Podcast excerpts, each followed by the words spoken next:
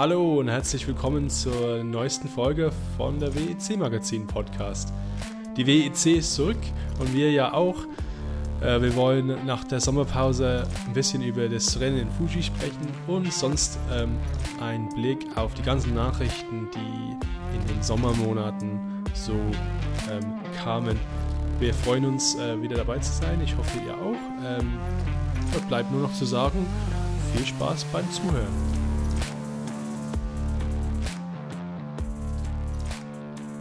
Gut, dann ähm, ja, also ich würde sagen, ihr fangt an, weil ich habe keine Ahnung.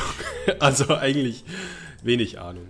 Oder ich es war wieder eine Premiere im, im, doppelten Sinne. Diesmal hat David ein Rennen nicht sehen können. Das gab es seit ganz, ganz langer Zeit nicht mehr. Ja, eigentlich, ja, wie ich sage, eh die Ausnahme, aber ähm, wir sind zwölf Stunden durchgefahren von Südfrankreich nach Hause und ähm, kamen um eins an und da war leider Gottes war der, der Drang in mir drin, äh, nach drei Stunden Schlaf wieder aufzustehen, ganz, ganz, ganz klein. Also das ich habe es gelassen. Dein Drang war aber auch richtig, weil ich sag mal, die, die sechs Stunden von Silverstone waren noch nicht sonderlich atemberaubend. Okay, dann man, vielleicht könnt ihr das mal zusammenfassen äh, für, äh, in, keine Ahnung, wie lange ihr dafür braucht, aber wahrscheinlich nicht lange, aber ähm, Toyota deswegen, hat gewonnen. Ne? Deswegen ne? gerade meine Analogie, die sechs Stunden ja. von Silverstone, so würde ich es am ehesten vom Spannungsfaktor beschreiben. Und jeder, der meine alten Aufnahmen kennt vom Podcast, ja. der weiß, wie, wie spannend ich die Silverstone-Rennen fand.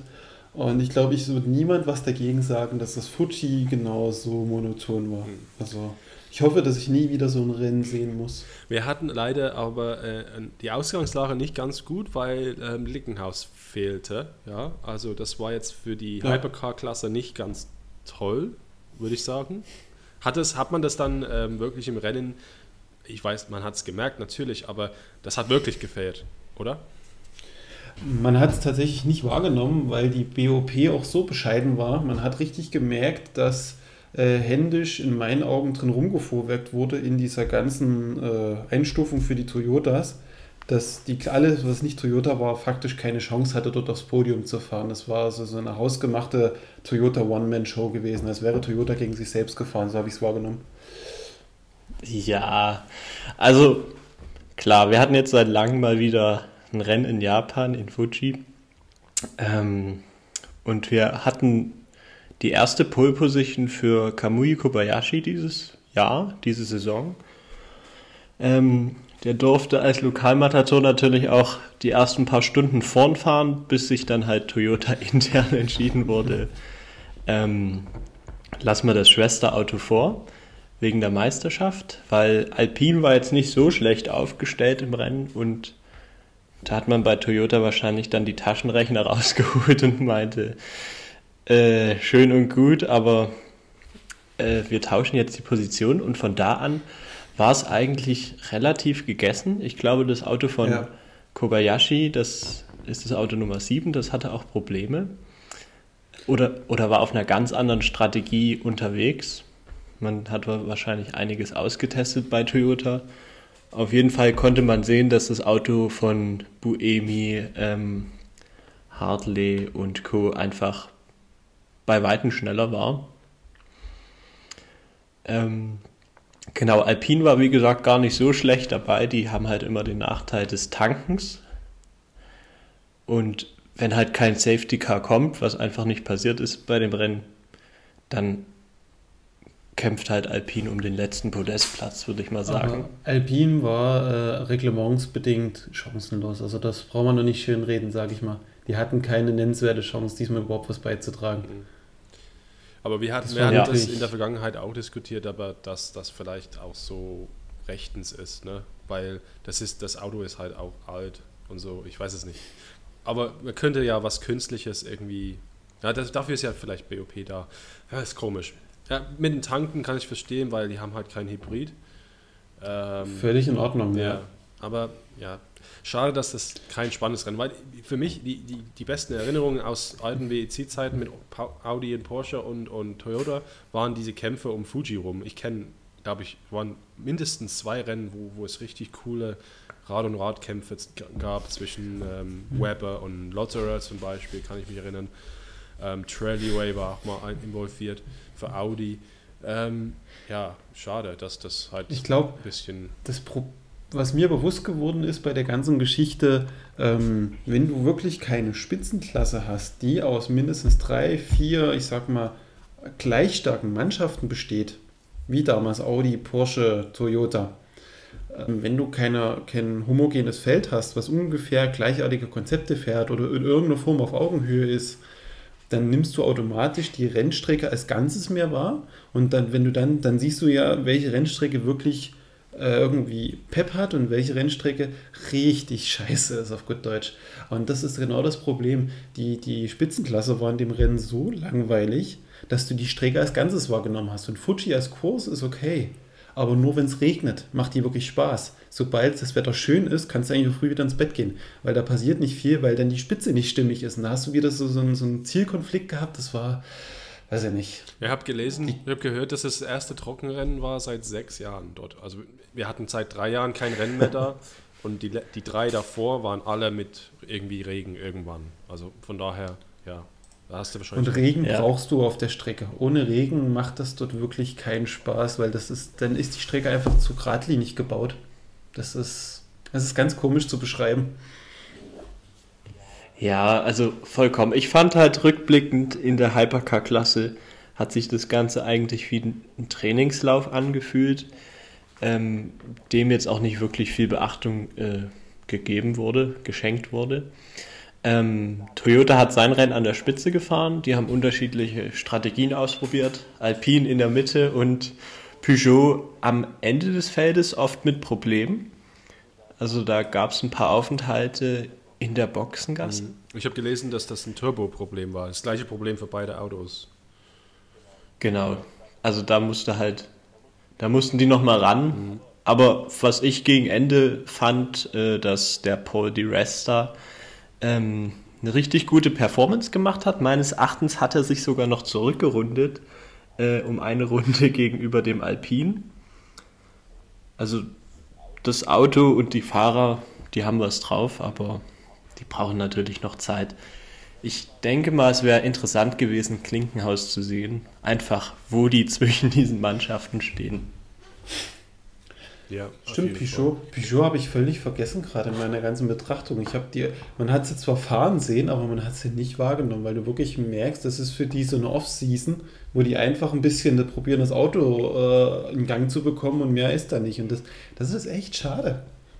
Genau, die sammeln einfach Daten und mhm. das haben die anderen Teams auch gemacht, weil mhm. David sagt, seit sechs Jahren gab es kein Trockenrennen in äh, Fuji und das heißt, alle Daten, die bisher gesammelt wurden, egal ob Porsche, Ferrari, Toyota, die sind alle nur auf nassen, unter nassen Rennbedingungen.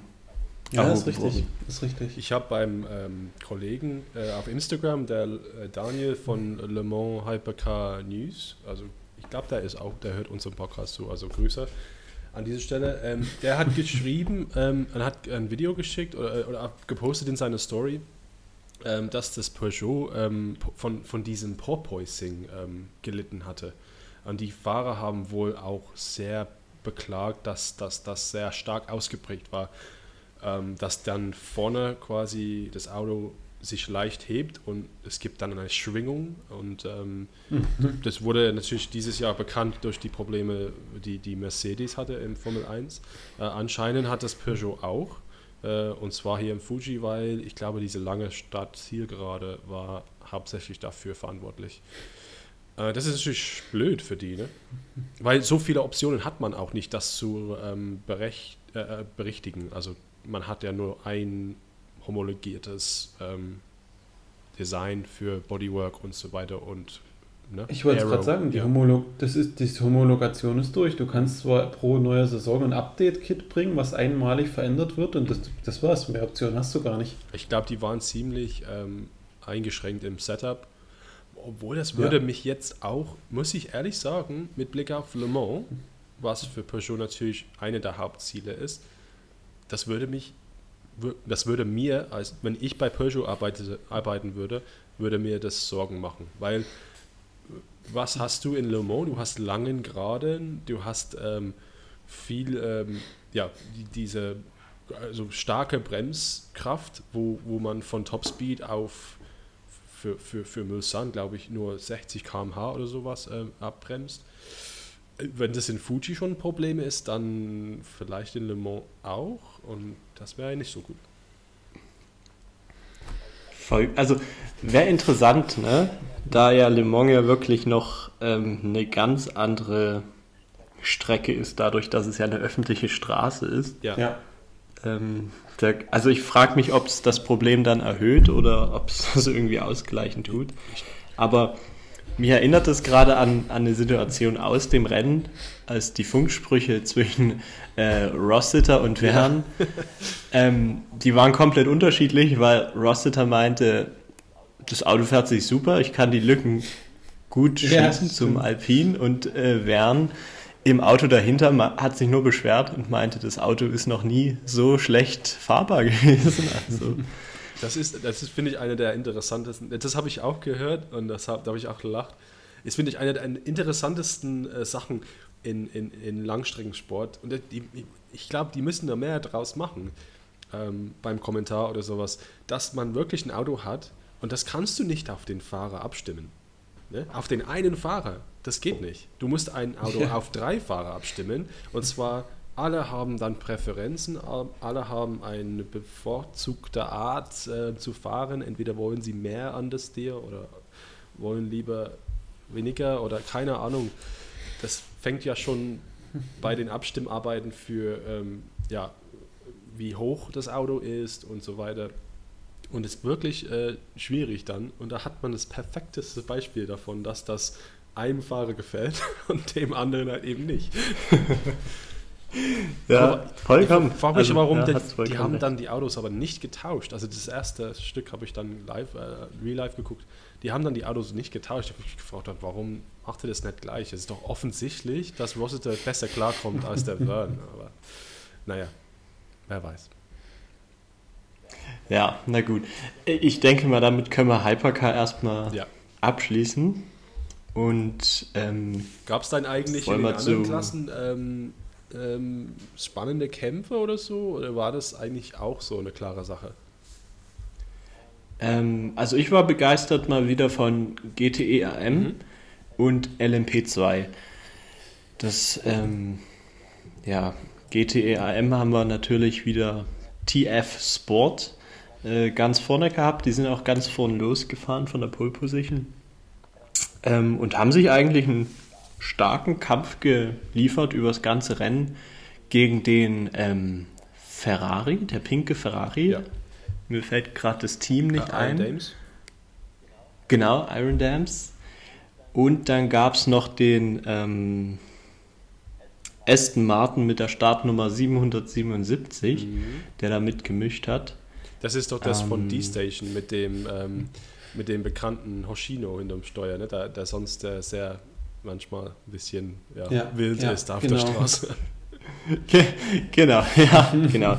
ähm, das war so ein Dreiergespann an der Spitze tatsächlich. Und darum hat sich dort das ganze Rennen gedreht. Ähm, das war spannend, zumal wirklich auch ähm, der Ferrari wirklich, wirklich stark war. Im Endeffekt hat die Boxenstrategie entschieden, wer wo über die Ziellinie gefahren ist. Ähm, den den, den einen Dames fehlt nur noch so ein Quäntchen Glück irgendwie, ähm, um auf wirklich äh, im Rennen zu siegen, ne? weil sie hatten jetzt zweimal hintereinander zweiter Platz, äh, waren ganz knapp dran. Das wäre dann eigentlich eine coole Geschichte fürs letzte Rennen, wenn sie das schaffen.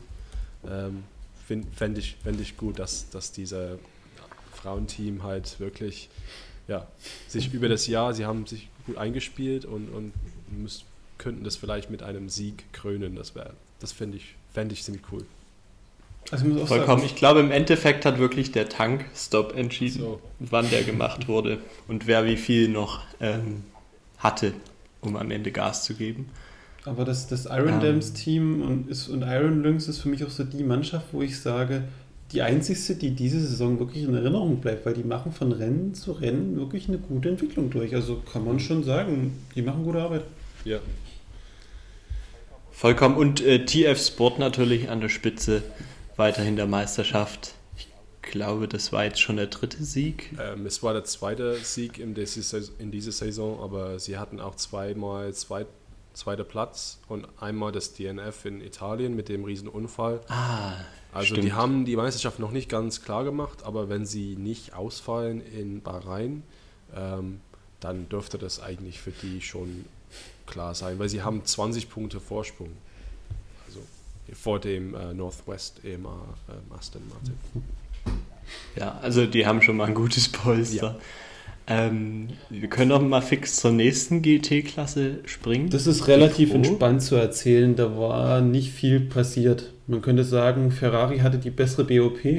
Die Strecke lag dem Auto irgendwie besser und äh, Porsche hat mitgemacht und, das, äh, Corvette war da. Das war, also da war wirklich überhaupt nicht so viel passiert, muss ich ehrlich sagen. Schade, hat selbst mich als Ferrari-Fan hat das auch nicht gepackt. Das war kein Rennen, das war einfach nur so eine, so eine Dominanz von Regel ausnutzen und Glück gehabt. Das war, weiß ich nicht. Das hat, das hat keinen Spaß gemacht. Hm. Also vollkommen, Porsche hatte zwar, glaube ich, die Pole Position, wenn ich mich Ja, recht genau. entsinne, aber ähm, für Ferrari lief es einfach sehr, sehr gut. Porsche musste gucken, dass sie ähm, ja, Material schon wahrscheinlich fürs Finale und da die meisten Punkte oder so viel Punkte wie möglich mitnehmen. Die hatten ganz große Probleme mit den Hinterreifen auf der linken Seite. Wahrscheinlich äh, sind viele Rechtskurven dann wahrscheinlich auf der linken Seite. Ähm, die haben übertrieben schnell abgebaut und dadurch mussten die öfter gewechselt werden als geplant. Ähm, und dabei ist das Reifenkontingent ja sowieso ein bisschen eingeschränkt. Ähm, genau, das hat Porsche ein bisschen Strich durch die Rechnung gemacht und da schließt sich, glaube ich, wieder der Kreis. Ähm, es fehlen einfach die Daten bei trockenen Rennen und deshalb gab es wahrscheinlich vorher nie das Problem für äh, Porsche in Fuji, dass die Reifen so enorm abgebaut haben wie an diesem Wochenende. Und im Endeffekt hat Ferrari gewonnen und Corvette hatte ganz viele Probleme. Da gab es irgendwie gleich zu Beginn Strafen und Plattfüße und also für Corvette ging gar nichts an dem Wochenende. Das ist eigentlich ein bisschen schade, dass, weil wir hatten so ein cooles Rennen in GTE Pro in Monza äh, mit dem letzten Strategie, ähm, mit, wie, wie die Strategie sich so ausgespielt hat mit, mit Corvette am Ende mit dem Sieg und Ferrari äh, dann Zweiter und Dritter und Porsche mit, dem, mit der Strafe von Estre und diese Kontakt mit dem Kampf und so. Und ähm, ja, dass das dann halt in, in Fuji äh, dann nicht so prickelnd war, ja, schade. Aber ähm, wenn man ähm, schaut, was das mit der Tabelle macht, ähm, ist dann doch die Spannung wieder drin, weil ähm, nämlich im letzten, allerletzten GTE Pro WM für Hersteller ist es mit einem Rennen noch in Bahrain, sind die gleich auf. Also Porsche und Ferrari sind gleich auf, auf 215 Punkte. Also ähm, wenn wir uns ähm, wenn wir uns erinnern an letztes Jahr, was da alles passierte ist, äh, passiert ist in, dem, in der letzten Runde ähm, oder der vorletzten Runde. Das Ähm, war, ja, das, das war schon fast legendär, da gebe ich dir recht. Also ich könnte, ich würde, also ich meine, dass das vielleicht äh, genau die perfekte Ausgangslage ist für dieses Jahr. Bloß äh, hoffentlich gibt es dann nicht schon wieder diese, diese ähm, BOP-Sorgen und immerzu ähm, Beschwerden über die BOP. Hoffentlich machen sie einfach Rennen, das wäre cool. Ich bin generell gespannt auf Bahrain, weil Punkte gleich in der ersten und äh, in der, in der, in der Hypercar-Klasse und in der GT-Klasse, das könnte schon fetzen. Also das endlich mal wieder so ein bisschen WM-Finale, wo so ein bisschen Kick mit drin ist. Genau. Hoffentlich. Ja, das hat, das, das ist genau, ähm, du, du hast es gerade erwähnt, in der Hypercar-Klasse ist nämlich auch so, in der Fahrer-WM zum, zumindest, dass die ähm, Alpin-Fahrer ähm, die Nase, also die sind gleich, gleich auf wie äh, mit den Toyota-Fahrern von der Nummer äh, von der Nummer 8, also Hartley, Buemi, Hirakara haben 121 Punkte und die Alpin-Fahrer auch. Ähm, ja, also auf jeden Fall, wenn man auch bedenkt, ähm, ja, wer siegt, gewinnt die WM eigentlich. könnte man sagen. Weil es ist auch wieder diese anderthalb Punkte, also 38 Punkte für, für den Sieg. Also es ist auch nicht unmöglich, dass äh, die ähm, Besatzung von der zweit, vom zweiten Toyota auch gewinnt. Also das, die könnten auch gewinnen, wenn die wenn alle anderen gewinnt ohne Teilnahme. Ja. wer weiß, wer weiß. Genau. Aber es ist spannend, also ich ähm, finde es gut. Nach wie vor, wie man doch so gern sagt, das Rentner LMP1-Auto damit. ja. Äh, dass das halt trotzdem noch eine Rolle spielen kann. Ne? Ja, ich finde es irgendwie, finde ich das, also ich würde jetzt nicht bei mir sitzen, äh, gut sitzen, wenn Alpine jetzt die Meisterschaft gewinnt und alles abräumt quasi, aber ähm, wenn es nur die Fahrer-WM ist, da kann man das vielleicht, da kann man vielleicht hinwegsehen, dass das Auto eigentlich so, ja, so um die zehn Jahre alt ist. Zumal es ja auch das wäre auch kein, kein Image-Schaden für das Toyota-Marketing. Nee, also das Toyota. das wäre äh, auch ein schönes Abschiedsgeschenk, weil Alpine macht 2023 Pause, die sind erst 24 wieder mit dabei. Ja, mit dem LMDH, genau. Ähm, genau. Das wäre vielleicht auch ähm, ein Zeichen, dass die wirklich wenn, wenn, wenn, ich meine, ich weiß, das ist schon ähm, entschieden, aber es wäre schon ein gutes Zeichen an die Entscheidungsträger im, in, im Konzern, hey, guck mal, wir haben die WM gewonnen. Das wäre ja. schon cool. Voll, voll.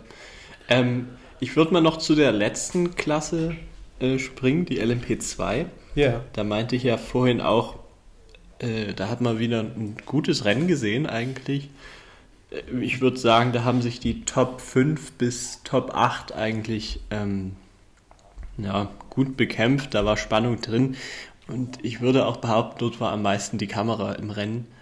Ähm, Im Endeffekt ist WRT als erstes über die Linie gefahren. Mhm. Äh, vor Jota. Genau. genau.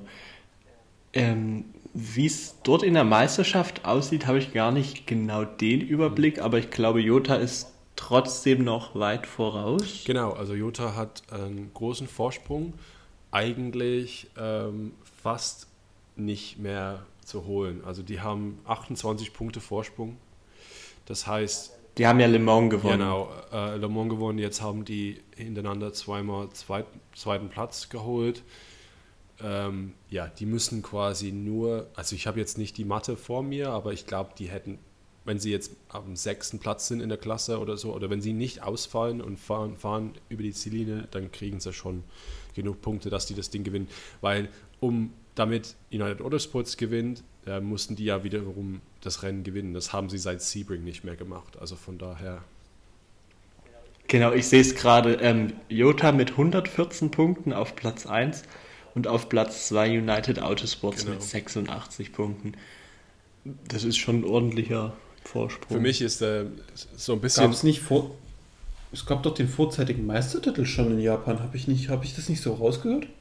Ähm, ich glaube noch nicht. Also noch nichts äh, ist entschieden. Also ich, ich war der Dadurch, Meinung, ich es, es gibt ja mehr Punkte in Bahrain. Ja, ich hatte das in meinem Text geschrieben, dass es eine Hochrechnung gab, wo ich jetzt kann, das muss direkt mal nachlesen, entschuldige die Unterbrechung, aber ich glaube, die LMP2 ist durch. Ja, also soweit ich weiß, ist, ähm, weil WRC hat gewonnen. genau, die können, der Sieg ging ans Team WRT 31, die sich auch vorzeitig die Meisterschaft sichern konnten. Nee, nee, weil die sind im, auf dem fünften Platz oder sowas. Genau, WRT ist auf Platz 4. Ja, ja. Die 31? Äh, ja. ja. mit 78 Punkten. Die haben das Rennen gewonnen in äh, Fuji, das zweite dieses ja. Jahr.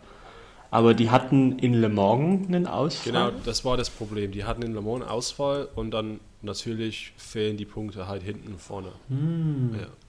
Und Monza, Monza haben sie auch nicht gepunktet. Ja, da hatten sie ähm, 12. Platz. Da war ja. eine Kollision oder sowas. Ich weiß nicht mehr genau. Ja, eigentlich das ist, ist WRC einer der schnellsten Autos in der Klasse, aber eben durch diese zwei Fehltritte äh, in Monza und in Le Mans, ja, da ist die Meisterschaft halt weg. Höchstwahrscheinlich. Dann ist es gut, dass unsere Zuhörer live dabei sind, wie ich Fehler korrigiere. Gut. ja gut, rein rechnen. Genau, das ist die Transparenz. Rein rechnerisch könnten sie das Ding noch gewinnen.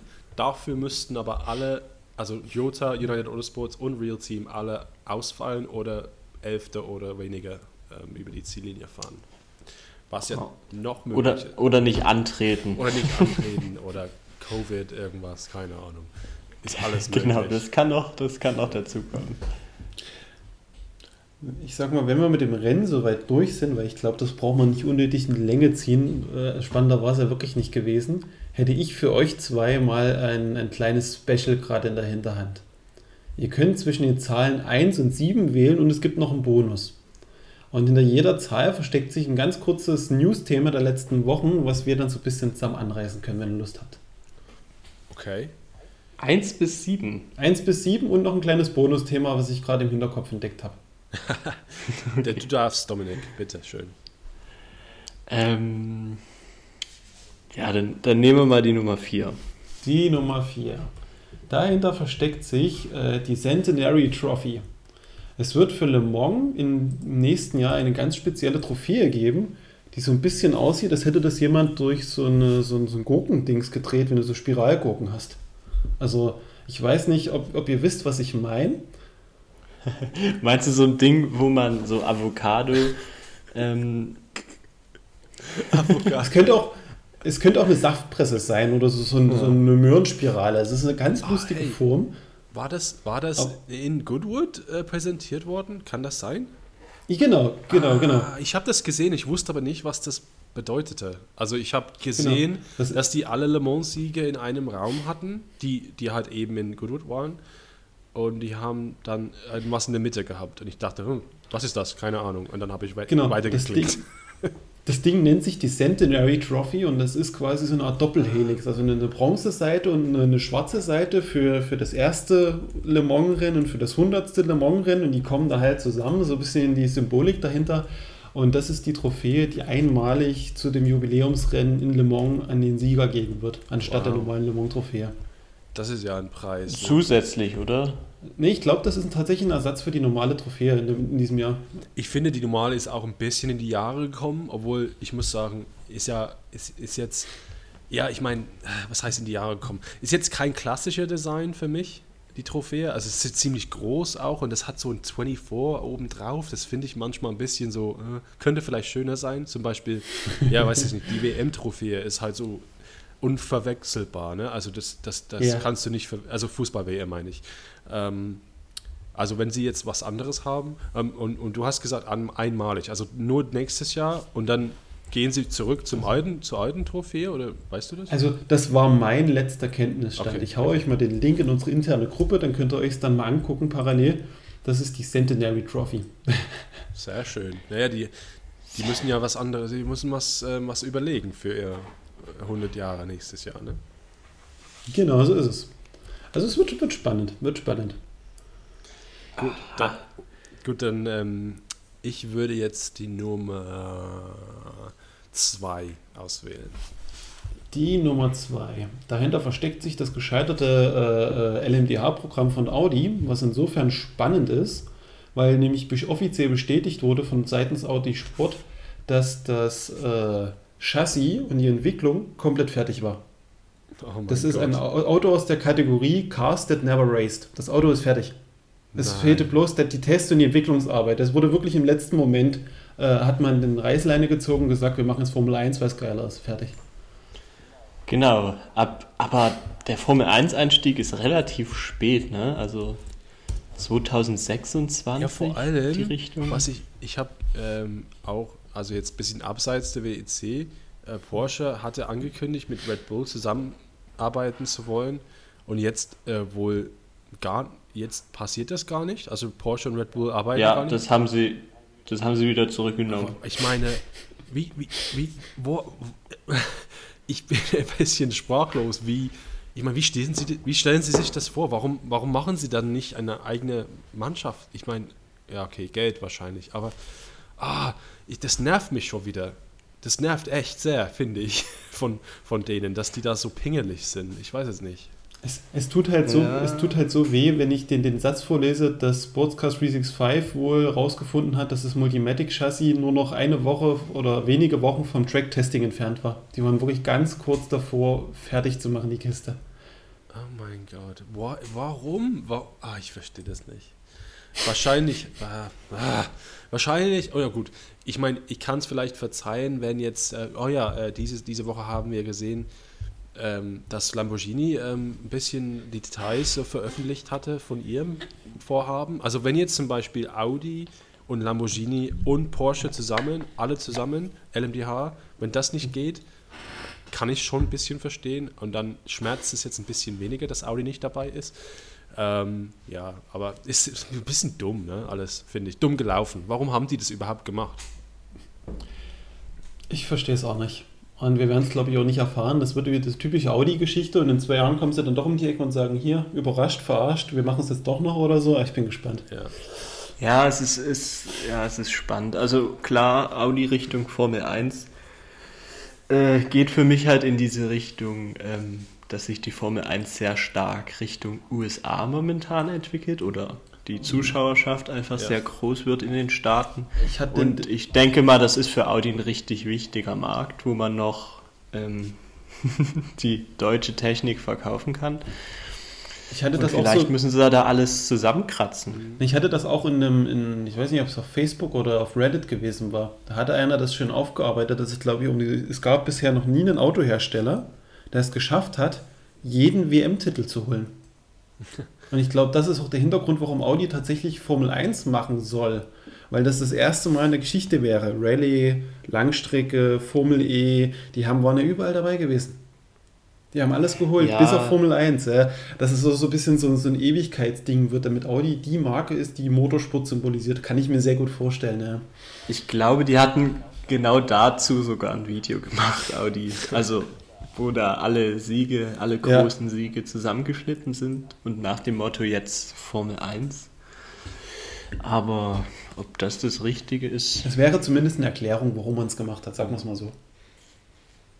Ja, aber schade. Also auch aus, aus deutscher Perspektive, sage ich mal. Ich Aber David hat die Türchen Nummer 7 angeschnitten und ich glaube, da können wir ganz gut überleiten. Ja. Äh, das ist tatsächlich Lamborghini, ja. Die haben ein richtig, richtig cooles Lichtdesign vorgestellt. Wirst du auf der Strecke erkennen. Ich teile euch, während wir jetzt quatschen, auch gerade mal wieder den Link mit dem Bild. Da könnt ihr euch parallel angucken. Man muss sich das vorstellen wie so einen Stern. Du hast so drei Linien und du siehst im Dunkeln, wenn dieses Auto auf dich drauf zukommt. Die Lichtsignatur ist richtig klasse, obwohl du vom Auto sonst noch gar nichts siehst.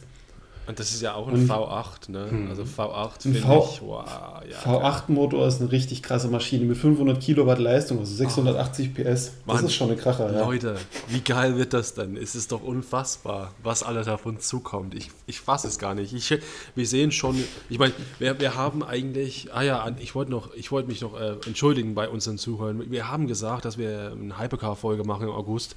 Wir hatten aber selber Sommerferien und Covid und so weiter. Also meine Schuld eigentlich hauptsächlich. Aber wir machen das vielleicht nächsten Monat, weil da hast du wieder einen Platz jetzt zwischen Fuji und Bahrain. Also wir gehen vielleicht ja. einfach mal durch alle Teilnehmer, die jetzt bestätigt sind für nächstes Jahr und für 24. Und dann ähm, schauen wir mal alles, was die alles, alles machen. Aber ähm, auf jeden Fall, ähm, ich habe vergessen, dass Lamborghini überhaupt dabei ist. So viele sind dabei. Das, ja. Oh, oh ja, die machen ja auch mit. Ah, ja, okay. Cool. Und ich meine, wenn die das schon, schon äh, so gestalten können, ähm, wie, wie ich das gerade sehe mit den Lichtern, also ja, das ist ja, das, das, das ist das, was, was, ähm, was die Hersteller, soweit ich weiß, ähm, alle wollen. Die wollen alle Autos haben, die, die man sofort auf der Strecke erkennt als, ach ja, das ist ein Lamborghini oder das ist ein Peugeot oder das ist diese Freiheit. Das hast du ja. in der Formel 1 nicht. Das ist auch für mich eine, eine Einzigartigkeit von der WEC und Le Mans, wo man wirklich, und man kann es wirklich äh, übertragen. Und das ist wirklich, da, da, da hat, das ist wirklich nur dieser blöden LMDH-Lösung zu verdanken, dass auch die Hypercars inzwischen alle eigene Lichtsignaturen entwickeln. Guck dir den Peugeot an, guck ja. dir jetzt das Bild von Lamborghini an und und und. Jeder Autohersteller hat ein eigenes Lichtdesign vorne an der Front. Ja. Und das wirst du dann auch im Elektroautobereich definitiv wiederfinden auf den Straßen. Dann leuchtet das so geil bei den Autos und du siehst kilometerweit nur von der Lampe, das ist dieses Auto. Das wird eine ganz, ganz neue Zeit. Das hat es so auch noch nicht gegeben. Wird richtig cool. Ich glaube, wir werden auch noch überrascht sein, was noch für Konzepte da auf uns zukommen. Ja, auf jeden Fall. Also es gibt auch Namen, ähm, die, die noch dabei sein wollten, weil äh, ja, ich habe neulich diese Woche auch was gesehen von, ähm, von OneWall, ja, von Van der Well ähm, Auto, was die gemacht haben. Die haben da einen Straßenwagen entwickelt und das fährt ja einfach rum in, in, in Greding oder wo auch immer sie ähm, ihren Sitz haben, ähm, bei Collis äh, und, und ja, da, da fährt diese Hypercar rum. Ich meine, das ist, glaube ich, keine, ähm, du, du, musst keine, kein Straßenwagen haben, was irgendwie direkt verbunden ist, aber du musst halt Autos produzieren, deswegen hatten sie Streit mit OneWall und so weiter und so fort. Aber da siehst du, okay, das Ding sieht geil aus und die wollen auch nächstes Jahr WEC machen, also boah, cool, echt cool. Ja, also wir machen eine große, große Folge, was da alles kommt. Ich glaube auch, wenn man das Ganze weiterspinnt, äh, kommen einem noch ganz andere Möglichkeiten in den Kopf, habe, die gar nicht so unrealistisch sein können. Das stimmt. Ja, ich, habe eine Frage äh, zur nächsten ja. Saison eigentlich oder zu diesen Saison auch. Ähm, hab, ich, ich war jetzt ähm, ähm, bekanntlich nicht, äh, nicht da in den letzten zwei Wochen vor Fuji. Hatten wir eigentlich einen Kalender gekriegt? 2023 Bis Kalender? Bis jetzt noch nicht. Bis jetzt nee, noch nicht. Nee. Äh, ich habe gesucht und ich habe nichts gefunden. Dachte ich, das ist aber seltsam. Da ähm, kamen die letzten, Jahr, letzten Jahre, wo immer normaler Kalenderzyklus war, bevor es die ganzen Super Seasons gab, kam das immer in äh, Bahrain. Kommt erst der Kalender. Ach so, also das ist gar nicht ähm, außergewöhnlich, dass wir das noch nicht haben. Die haben es wieder auf normal zurückgedreht, ja. Okay. Aber das meint, so. wenn, wenn wir dann Bahrain haben, das ist ja gar nicht so lange, das ist Mitte November.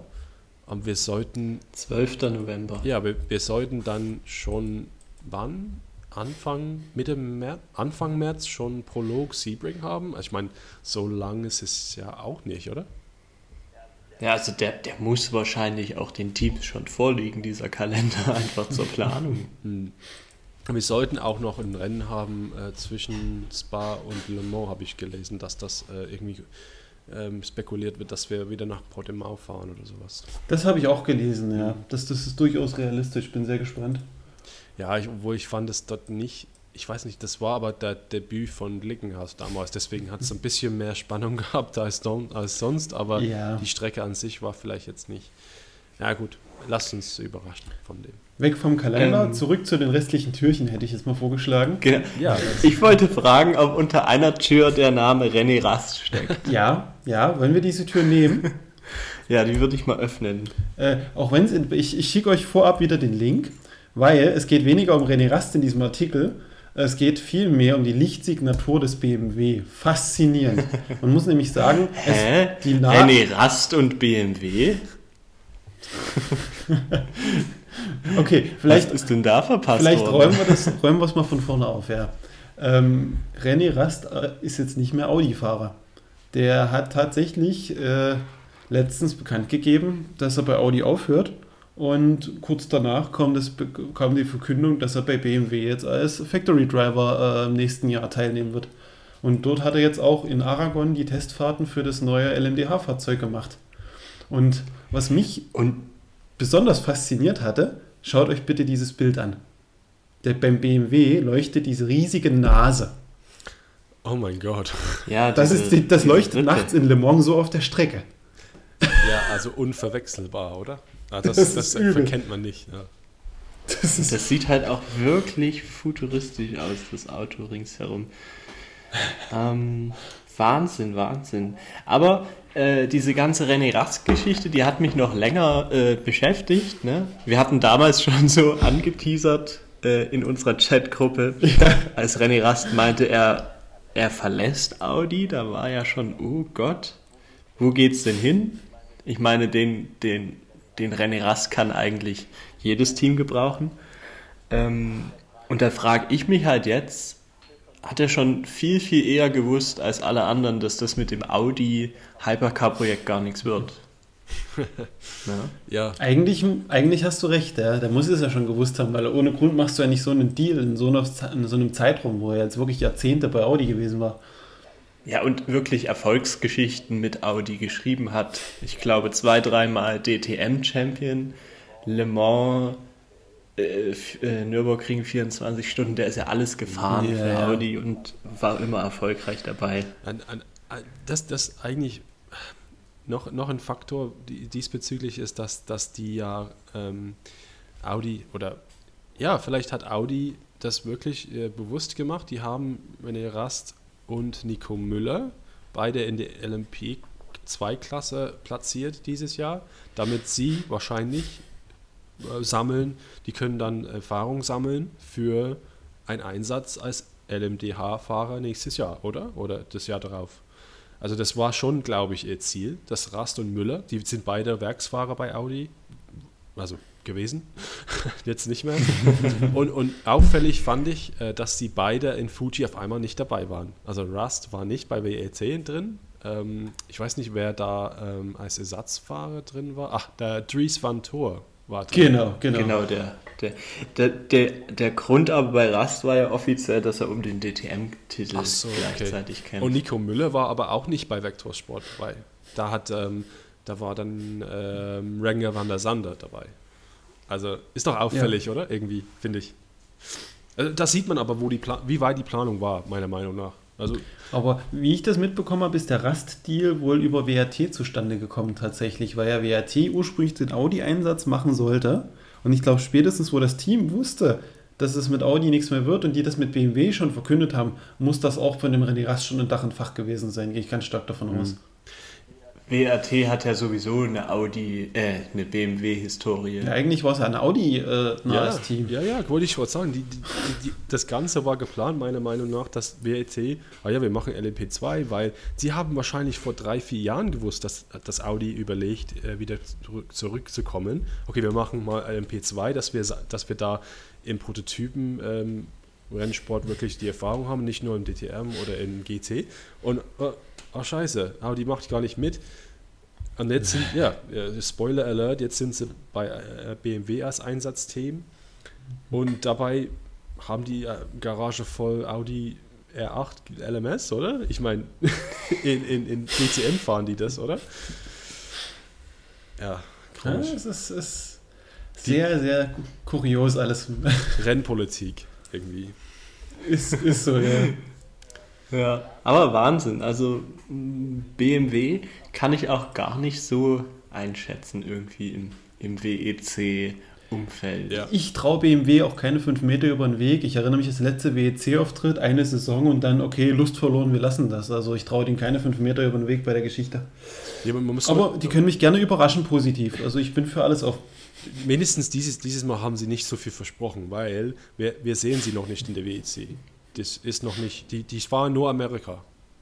Und ich bin ja gespannt, ob es wieder die Amazon Prime Doku-Serie dazu geben wird, wie beim letzten WEC-Debüt. Die machen schon diese, also habt ihr diese Serie geguckt? Embedded oder sowas heißt es? Embedded ähm, und dann die Geschichte von dem, ach, ja. Ich also, sehe es gerade in dem Beitrag verlinkt. Ja, genau. Embedded mit dem M von B. Ach Gott. Also, äh, es ist äh, eigentlich äh, ziemlich cool. Ähm, wir geben viele, also ziemlich tiefen Einblick in die ganze Geschichte. Also das lohnt sich zuzuschauen auf jeden Fall.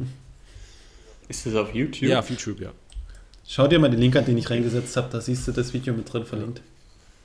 Okay, auf jeden Gut. Fall. Das, das ist, ähm, ja, das ist so ein Enigma, finde ich, BMW. Was macht eigentlich BMW? Wir werden es äh, zumindest, BMW und Porsche und Cadillac werden wir alle zuerst sehen, weil die fahren alle in Daytona 24 Stunden nächstes Jahr. Und die sieht man, die, sehen die, die sieht man, äh, bevor sie überhaupt äh, daran denken, äh, an der WEC teilzunehmen. Und David, hör auf, hör auf meine Worte. Es wird nach Daytona Memes über den neuen BMW geben. Das verspreche ich dir. Schau, Was? wenn du diese Nase siehst, die im Dunkeln leuchtet, die verschluckt doch die kleinen Autos. Wie so ein Staubsauger. Hey, wenigstens sehen wir, in, Det in Daytona gibt es ja bekanntlich die meiste Dunkelheit äh, von allen, äh, also glaube ich, außer Dubai, aber das zählt ja nicht. Also alle ja. großen 24-Stunden-Rennen des Jahres gibt es äh, in, in, in Daytona die meiste Dunkelheit, also haben wir große Gelegenheit und, und viele Gelegenheiten, das äh, im Dunkeln zu fahren zu sehen, auf jeden Fall. Alright. Dann gebe ich euch nochmal drei Zahlen und ihr sucht euch die letzten Türchen aus. 1, 3 und 6. Äh, die 6. Die 6. Da haben wir Acura. Die haben ihr finales Fahrzeugdesign vorgestellt und es sieht sehr, sehr japanisch aus, muss man dazu sagen. Auch wieder Bild für euch in die Gruppe. Da bin ich gespannt. Man muss dazu, Man muss dazu sagen, Acura ist, äh, ist ja eigentlich Honda, nur halt amerikanisch gelabelt. Und mhm. Schaut echt irgendwie spacey aus. Sie haben auch wieder so eine ganz ausgefallene Lichtsignatur. Gefällt mir echt gut das Auto. Ich bin Fan von diesen Lichtsignaturen geworden, muss ich ehrlich sagen. Mhm. Ah, ich weiß es nicht. Das ja, könnte vielleicht ein bisschen mehr von der Designsprache von Honda und Acura haben, weil vorne sieht es so wie für mich mit nur noch 15 LMP-Auto aus. Obwohl die Lichter sind cool. Also da, da, da, sieht man wirklich, du hast recht, Tobias, die, die ganze mhm. Designsprache wird durch die Lichter ähm, irgendwie übersetzt oder, oder ausgesprochen oder so. Das, das ist wirklich äh, ja, auffällig. Und, ähm, also das ist wirklich was Eigenes vom Design ja. her. Das ist was ganz anderes. Also ich denke, auffällig ist auch der Diffusor am Frontbereich. ich ähm, ich würde es gern ähm, live oder wenigstens halt im Fernsehen live auf der Strecke sehen, weil das sind ja nur diese Renders. Also da hat man vielleicht ja, begrenzt leider, ja. so eine Ahnung von dem Auto. Ja, aber äh, live äh, wirklich vor diesen Autos stehen, das stelle ich mir auch nochmal ganz interessant vor ja. von solchen Hypercars. Ähm, die sehen ja echt aus wie aus irgendeinem Zukunftsfilm. Äh, ja. Was ich ganz spannend fand Stark. im Rahmen von der Ankündigung von, von Acura, weniger WEC-relevant, aber vielleicht Le Mans-relevant, dass sie jeweils zwei einzelne Fahrzeug-Entries machen. Einmal mit Meyer Shank Racing und einmal mit Ryan Taylor Racing. Genau, ja. Ähm, und Meyer Shank ist langjährig oder relativ lang bei denen dabei, also bei Acura in dem, mit dem NSX, also im GT-Bereich. Ja. Ähm, Wayne Taylor ist neu. Also Wayne Taylor Racing hat eigentlich immer Cadillac, will ich jetzt sagen. Die sind jetzt rübergeschwappt quasi. Also die wollen. Das, das, auf jeden Fall. Das Spannende finde ich halt, dass, die, dass, die, dass man als Marke sagt, man macht nicht ein Einsatzteam, man hat zwei verschiedene, die voneinander auch getrennt arbeiten, dass du wirklich komplett unterschiedliche Konzepte fahren kannst. Sehr, sehr spannend, habe ich selten gesehen bisher. Das, das ist der, für mich der Vorteil von diesem LMDH. Also wenn wir jetzt sagen, okay, ähm, es ist äh, wirklich äh, nicht äh, wie Hypercar oder ja, äh, wie, wie, es ist wie LMP2, nur ein bisschen besser, aber es ist gar nicht so schlecht, wenn man so viele Einsatzteams hat und so viele Möglichkeiten. Wir werden das nächste Monat ähm, auf jeden Fall ähm, ansprechen, aber ein anderes Beispiel ist das ähm, mit Jota und, und Herz, dass die äh, zusammen mit dem Arbeiten yeah. mit Porsche in, in der Hypercar-Klasse nächstes Jahr. Es ist halt krass, dass sowas zustande, zustande kommen kann. Und vielleicht erleben wir gerade den Anfang von diese Ära, die da damals le legendär war in den 80ern mit den ganzen Porsche 956 und 962, mit den ganzen Teams von Jöst und von ähm, Krämer und so weiter und so fort. Also es könnte wirklich der Anfang von was Größerem sein, meiner Meinung nach. Ja, bin ich, bin ich sehr gespannt. Also das sind sehr, sehr spannende Zeiten, die da auf uns drauf zukommen. Was ähm, waren jetzt, wir hatten jetzt 1 und 3, oder? 1 und 3 sind noch übrig, genau. Ja, Domi, du, du darfst. Na, dann nehmen wir die 1. Hinter der 1 versteckt sich der neue Ford Mustang GT3. Das erste Auto quasi für die neue GT äh, Plus irgendwas Klasse in der WEC. Das ist ja ein komplett konträres Konzept, was Ford fährt. Die sagen, wir machen keine Hypercars, wir machen kein LMDH, wir tun bewusst als Hersteller uns auf die Nicht-Herstellerklasse fokussieren. Finde ich aber cool. Also schaut, schaut echt stark aus, das Auto. Also Debüt 2024, ne? Äh, in, genau, richtig. Mhm. Und bis, daher, bis dahin haben wir auch WEC GT3 wahrscheinlich. Richtig, das wird alles in dem Rahmen etwa über die Bühne laufen. Und das finde ich ganz cool. Hey, also wir werden, es wird nicht mehr zu erkennen sein, unsere WEC in zwei Jahren, weil wir werden eigentlich kompletten Austausch haben. Ähm, ja, also Hypercar paar noch dabei, die, die wir jetzt dabei haben. Ähm, LP2 ja. soll verschwinden irgendwie oder sowas, habe ich gelesen. Ähm, langsam ausge, ja, ähm, ausgeblendet. Ausgedünnt. Ja. ähm, und ein GT3, wo wir dann auf einmal, ja, vielleicht nicht nur Ferrari, Porsche und Corvette haben, sondern ja, eben Ford, eben McLaren oder wer weiß, wer, wer da mit dabei sein möchte.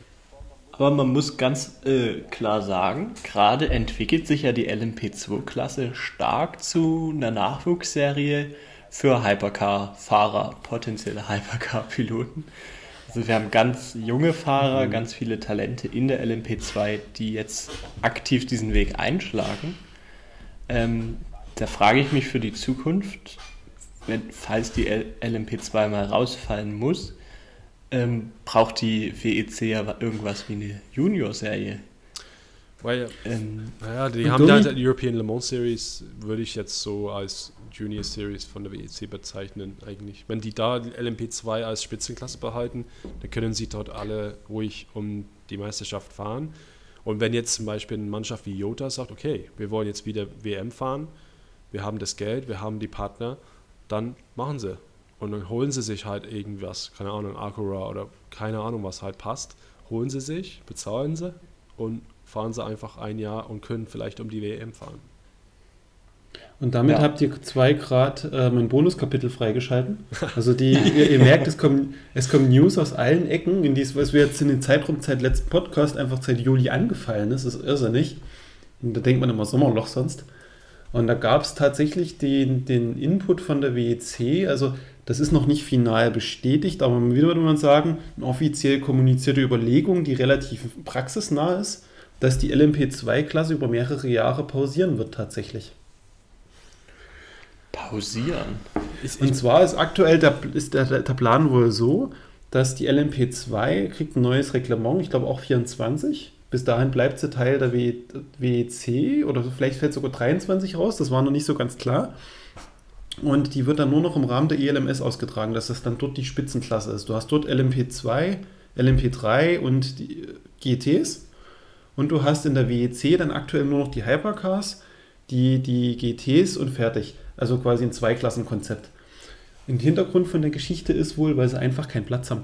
Die haben zu viele Teilnehmer, zu viele Hypercars und die wissen nicht, wo die alle, wo die Abstriche machen sollen. Die haben zu viele Hersteller.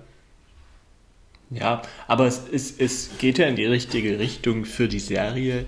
Einfach der Langstreckensport ist ja auch dafür gedacht gewesen, um einfach neue Konzepte äh, für Fahrzeuge, die irgendwann mal auf der Straße landen, zu erproben, neue Technologien und, und, und. Ja. Und das öffnet halt gerade wieder dieses Hypercar-Reglement. Und also für mich ist es vollkommen okay, wenn die WEC zu so einer Spitzen- oder Top-Klasse ähm, sich entwickelt, wo einfach wirklich, ja, wo einfach Neuheiten ausgetestet werden. Ich finde, das ist auch so ein bisschen, so, Entschuldige, das ist so ein Back to the Roots für mich. Deswegen muss ich gerade auch mit rein, weil früher waren es auch bloß zwei Klassen. Guck dir die 70er und die 80er an. Da hast du nicht viel mehr Diversifikation. Das macht es auch übersichtlicher für Neueinsteiger. Ähm, ich finde es, als ich das erste Mal gehört, das erste Mal das gehört habe, dachte ich, oh, das ist vielleicht gefährlich, weil man will ja nicht ähm, die, diese Menschen vielleicht vergraulen, indem man sagt, okay, ihr dürft nicht mehr mitmachen, weil ähm, ja, wir haben hier Amateurfahrer mit viel Geld, die halt mal mitmachen wollen.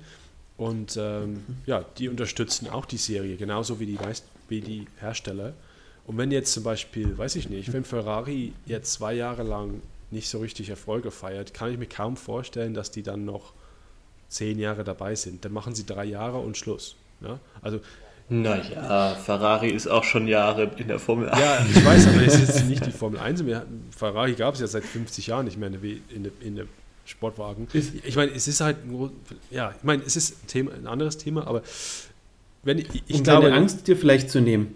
Ja. Ähm, genau deswegen gibt es ja diesen Split mit der GT-Klasse. Die, die, GT, alles, was GT ist, hm. bleibt ja Weltmeisterschaft. Das bleibt ja die offizielle GT-Weltmeisterschaft. Hm. Und die ist Amateure only. Da hast du keine Werke dabei, da hast du keine Profis groß dabei. Das ist nur für die reichen Leute, die Geld haben. Und das ist unglaublich attraktiv.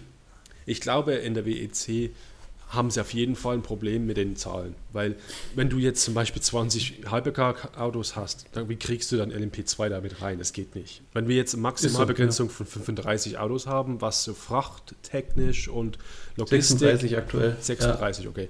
Dann haben wir ja, sagen wir jetzt, wir haben 20, das ist gar nicht so hoch gegriffen. Ja, 20 äh, Hypercar-Autos haben wir wahrscheinlich in 2024. Richtig. Ähm, oder mindestens 16, 18. Dann hast du noch mal 18 GT3, sicher, locker. Und dann ist das Ding schon, schon durch. So, das, ich glaube, der Ass im Ärmel ist halt diese 60 Plätze in Le Mans. Da können sie wirklich sagen, okay, Leute, ihr wollt noch LMP2 fahren, macht es noch. ELMS, wir unterstützen das, gibt es live auf YouTube, ähm, wir, keine Ahnung, macht es zusammen mit WEC oder sowas, dass das wirklich viel Aufmerksamkeit hat. Ähm, und, und wenn ihr, sag mal jetzt die Top 10 in der Meisterschaft, ja, die, ihr könnt alle in Le Mans auch mitfahren. Also wir haben dann weiterhin LMP2 in Le Mans, weil wir kriegen keine 65 ähm, Hypercar, also Hypercar GT3 auf jeden Fall, aber da will ich jetzt nicht 40 GT3 Autos in Le Mans sehen, auf keinen Fall. Wisst ihr, was ich meine? Also einfach. Du, du, du, wirst doch recht haben, dass ja. das, ähm, das so laufen ich, wird. Die, die, alle WEC-Teilnehmer ja. werden ihre Plätze bekommen. Ja. Und dann hast du noch den Rest übrig bis zu 60, 64 hoch und das wird dann aufgefüllt mit diesen ganzen Leuten, die ELMS fahren, die AS, Asian Le Mans Series fahren, die ein bisschen IMSA-Sieger haben. So wie es jetzt war, aber halt mit ganz anderen Fahrzeugen. Dann hast du auch wieder ein richtig schönes Feld. Dann bekommt Le Mans einen ganz anderen Charakter.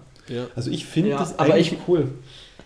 Ich möchte aber trotzdem meinen, dass die ELMS äh, da auch ein bisschen ausgebaut werden muss. Mhm. Einfach. Also, wenn die dann sozusagen zu dieser, zu dieser zweiten Serie hinter der WEC wirklich wird, wo auch äh, junge Talente rangeholt äh, werden in LMP2, LMP3, da muss sich die Serie an sich auch ein bisschen neu aufstellen wahrscheinlich. Ja, mach vielleicht was anderes als nur vier Stunden Rennen. Also mach vielleicht mal ich meine, wir haben jetzt auch ein Problem ähm, in Sachen Logistik, wir haben jetzt ein Problem in Sachen Inflation und so weiter. Also sehr, sehr an die Kosten drehen würde ich gar nicht. Aber keine Ahnung, mach halt ein Nachtrennen oder mach, mach halt ein, ein Dämmerungsrennen, wo, wo du jetzt zum Beispiel ins Spa fährst und das Rennen fängt erst um 20 Uhr an oder so und macht bis Mitternacht.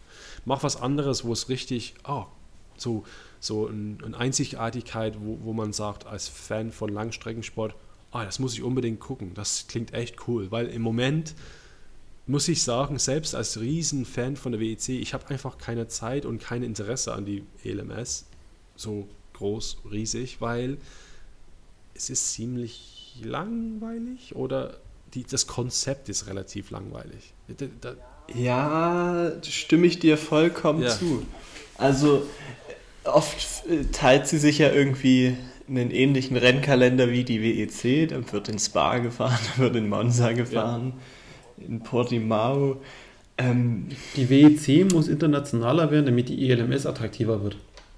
Na, was machst du denn? Lässt ja. du dann einfach Spa raus oder so? Oder ich meine, es ist halt krass. Es ist, äh, ja. ja, es gibt halt die Überschneidung. Oder man macht es halt wirklich als Feeder-Serie. Das ist wirklich, die ELMS fährt ausschließlich wie der Porsche, äh, das Porsche Supercup oder was die Formel 1 Europarennen mitfährt. So machst du das mit der ELMS bei der WEC. Die ist halt immer im Vorfeld mit dabei. Das ist mhm. Teil des Rennwochenendes fertig. Das wäre ein cooles Konzept. Ja, dann hättest du natürlich mehr die Aufmerksamkeit. Oder du machst es irgendwie die Woche vorher. Ich weiß es nicht. Aber naja, da gibt es dann noch viele Ausbaumöglichkeiten auf jeden Fall. Was wäre denn noch das letzte, die letzte Tür? Unser Lieblingsthema. Das ehemalige bei Collis Team, was jetzt inzwischen Van Well heißt und vielleicht auch irgendwie Wenderwell und also, es gibt wieder mal. Wonderwall. Ja, das ist, das ist so ein Gefühl. Also aktuell, die, die streiten sich, so wie ich es mitbekommen habe, immer noch so ein bisschen rechtlich um diese ganze Van Well, Van Well Geschichte weil es wohl eine Firma gab, die diese alten Well Formel 1 Autos bauen wollte. Dann hatten die aber Corona-Probleme und waren wohl Zahlungsschwierigkeiten gekommen. Und dadurch gab es, weil das eine britische Firma war und Großbritannien dann auch nicht mehr in der EU war, hat sich der kannte hat wo Collis die, die Namensrechte für Europa bekommen können. Und da gibt es aktuell noch Streitigkeiten, ob das jetzt so wohl zählt oder nicht. Und davon abhängig ist wohl auch der WEC-Einstieg, wenn ich es richtig gelesen habe aber sie planen für nächstes Jahr zwei Autos. Ja. Boah, das klingt richtig stressig. Mhm. also für bei Das, das, das äh, ja, äh, die WEC, also äh, um in die WEC mitzumachen, muss man Autos herstellen. Ja? Genau, so ist es. Nicht das, das das man dabei. fährt, aber eigentlich Autos. Das heißt, Lickenhaus her, stellt Autos her. Zwar eine sehr kleine Anzahl pro Jahr, aber stellt Autos her. Kein Problem. Ähm, ja, die Tatsache ist, ja, wie du beschrieben hast, Tobias, ja, mit den Markenrechten ziemlich interessant, finde ich, ähm, dass die dann irgendwie ausgelaufen sind in die EU und dann, die haben sie halt geschnappt. Van Wall ist, ist eigentlich für, für jeden für jeden britischen Motorsport-Fan äh, ein Begriff, auf jeden Fall. Also eigentlich so ziemlich ähm, ja, am Anfang der, der Formel 1-Geschichte äh, in, in, den 60ern war, war Tony Van der Well, wie er, wie er hieß, ähm, yeah. so einer der Pioniere, also hat dann Leichtbautechnik entwickelt mhm. und hat auch äh, Autos fuhren auch mit, mit Jim Clark und so weiter und ich glaube sogar Sterling Moss hat Van Wall gefahren. Also ähm, die waren auch, die, glaube ich, die ersten richtig erfolgreichen britischen Autos, die, die da in der Formel 1 unterwegs waren. Ja, Max, mal sehen. Ich meine, alles, was die sagen, stimmt. Äh, also stimmt. Ich meine, alles, was die sagen, hat irgendwie Hand und Fuß, habe ich das Gefühl. Also wir sehen Bilder vom Auto, wir sehen Bild, Bilder von ähm, Tom Dillman, wie er das Auto rumfährt in Most oder in, in Aragon oder wo auch immer die waren. Lausitzring haben sie getestet. Lausitzring ja, ja auch. Am Videos gibt es auch. Also ja. Und, und, und, das, das, das Schlimme ist halt, es ist halt wirklich die rechtliche Geschichte. Die WEC, so wie es klingt, würde sich herablassen, sogar zu sagen, wir drücken ein Auge zu, dass Well ja ein Autobauer ist und irgendwie, und das kriegt man ja schon hin, ihr habt ja auch eigene äh, Kundenautos, die ihr baut, ihr habt eine gewisse Stückzahl, die ihr verkauft. So, aber Bedingung ist halt, dass die rechtliche Geschichte geregelt ist. Und da muss noch ein Gericht entscheiden. Und Gerichte, wisst ihr, wie das ist, dauert so eine Zeit. In Deutschland sowieso. Genau. Und die haben, Aber, wohl, die haben auch einen Plan B in der Hinterhand. Die haben wohl auch den Namen äh, Vanderwell sich gesichert. Und das Auto heißt jetzt aktuell offiziell Vanwell, Vanderwell LMH. so. Uh, das also, ist aber ein, ein schwierig für, für, für jemanden. Die britischen Kommentatoren freuen sich bestimmt, ja. ja Und der Plan ich finde das sowieso immer irgendwie komisch, äh, wenn Teams daherkommen und irgendwie einen alten Namen aufkaufen oder ja. an ein historisches Team anknüpfen wollen, aber das Team gar nicht da äh, bieten. Also ja, das, das kann ich überhaupt nicht nachvollziehen. Die, die Geschichte gab es auch mit Lotus. Ich glaube, damals war Collis so, sogar auch mit involviert, als wir ein Lotus LMP2 Auto hatten. Wisst ihr das noch? Das war vor das war, das, ja, das, war, das war der Collis gewesen. Ja, ja, ja genau, ja. richtig. Das, das wurde vor in Flammen Und das war irgendwie ein anderes Lotus als das Formel 1 Lotus und das wurde halt so ja, das, das war die Zeit, wo es drei Lotus-Teams gab. Es ja. gab zwei in der Formel 1 und eins in der WEC und keins gehörte zueinander. Und das ist ja, und das eine Lotus-Team in der Formel 1 wurde dann zu Caterham. Ja. ja, genau, richtig. Was ja auch nur irgendwie aufgekaufter Name war. ist, äh, ich finde es schade für, für die Geschichte von dem Namen. Also alle haben, ja, ich meine, wenn die halt was daraus machen, okay, dann gut. Aber das ist halt ziemlich wichtig, der Name in, in, in Motorsport. Und man, man vielleicht sollte das irgendwie. Ich meine, das ist nicht ihre Schuld, dass die da an. Ich finde, ja, was will ich denn eigentlich sagen? Ich finde eigentlich, ähm, ist schlimm, dass die jetzt irgendwie so einen Umweg finden müssen, um in der WEC überhaupt bei, ähm, anzutreten. Die haben ein Auto gebaut, ist ein Hypercar, Bild, gebaut nach ja. dem Reglement. Warum, warum brauchen sie dann diesen Scheiß Vanwall, um überhaupt mitzufahren? Das ist doch Käse. Weil die WEC sagt, bei Colles ist kein Autobauer, ja, keine eingetragene Autobaumarke. Und, und, und das ist Käse. Genau. Und wenn well, wollen, würden sie vielleicht akzeptieren, macht aber vermutlich dann die deutsche Rechtsprechung noch einen Strich dagegen oder EU-Rechtsprechung. Mhm. Und der dritte Plan ist halt, das Team dann einfach Wenderwell zu nennen. Ja. Und dies als Marke eintragen zu lassen, aber das ist genau dasselbe Problem. Die WEC wird nicht als Marke akzeptieren. Also wie sie es machen, ich, ich, ich sehe die nicht in der WEC, ja. sage ich ehrlich. Da hätte man es auch bei Collins lassen können. Ach, Mann, Mann, Mann. Naja. Auf jeden Fall gibt es oh, schon einen Mann, Claim ey. zu dem Auto. The car of 1000 horsepower und 1000 Kilos. Okay. Ja. Weil es angeblich 1000 PS haben soll und nur 1000 Kilo wiegt. Ich bin sehr gespannt. Ich auch. Hm. Das ist so wieder so eine, Geschichte, wo man auf jeden Fall ein Auge drauf halten soll. Spannend. Das wären auf jeden Fall die ja. großen News-Highlights zwischen Juli und jetzt gewesen. Es ist einiges passiert. Mhm. Also nichts von Sommer, Sommerpause und so. Ne? Nee, gar nicht. Also auch wenn bei uns nicht viel darüber berichtet wird, das bitten wir an der Stelle zu entschuldigen, aber unser Fokus liegt halt mehr auf den Rennwochenenden und Podcasts und die Berichterstattung drumherum. Deswegen machen wir die News halt gerne einfach mal Podcast-Format und ich glaube, da ist auch niemand böse drüber. Genau, wer nochmal äh, ganz aufs Rennen zurückblicken will, wir hatten natürlich wieder einen Live-Ticker. Ähm, da ist eigentlich alles nochmal beschrieben, äh, was wir jetzt vielleicht nicht im Podcast heute abgebildet haben. Gut, ja, dann ähm, würde ich sagen, wir hören uns wieder im Oktober. Und wir haben wirklich ähm, leider, wie gesagt, im August nicht gemacht, aber wir werden es auf jeden Fall nächstes Jahr, nächstes Mal machen mit dem Hypercar, mit der Hypercar-Folge, ähm, dass wir auf jeden Fall einen Blick auf alle Teilnehmer werfen und schauen, was uns nächstes Jahr erwartet, weil das ist nämlich ja große Klasse eigentlich. Das klingt nach guter genau. Vorbereitungsarbeit, David. Ich bin sehr gespannt. Ja, gut, ich, ich, meine, es ist, da muss man wirklich äh, recherchieren. Das sind so viele, dass man nicht alles im Kopf ja. hat. Ja. gut, dann ähm, Jungs, vielen Dank ähm, und vielen Dank an euch Zuhörer, dass ihr dabei seid. Ähm, wir hören uns in einem Monat. Ähm, bis dahin. Bis dahin. Tschüss. Ciao.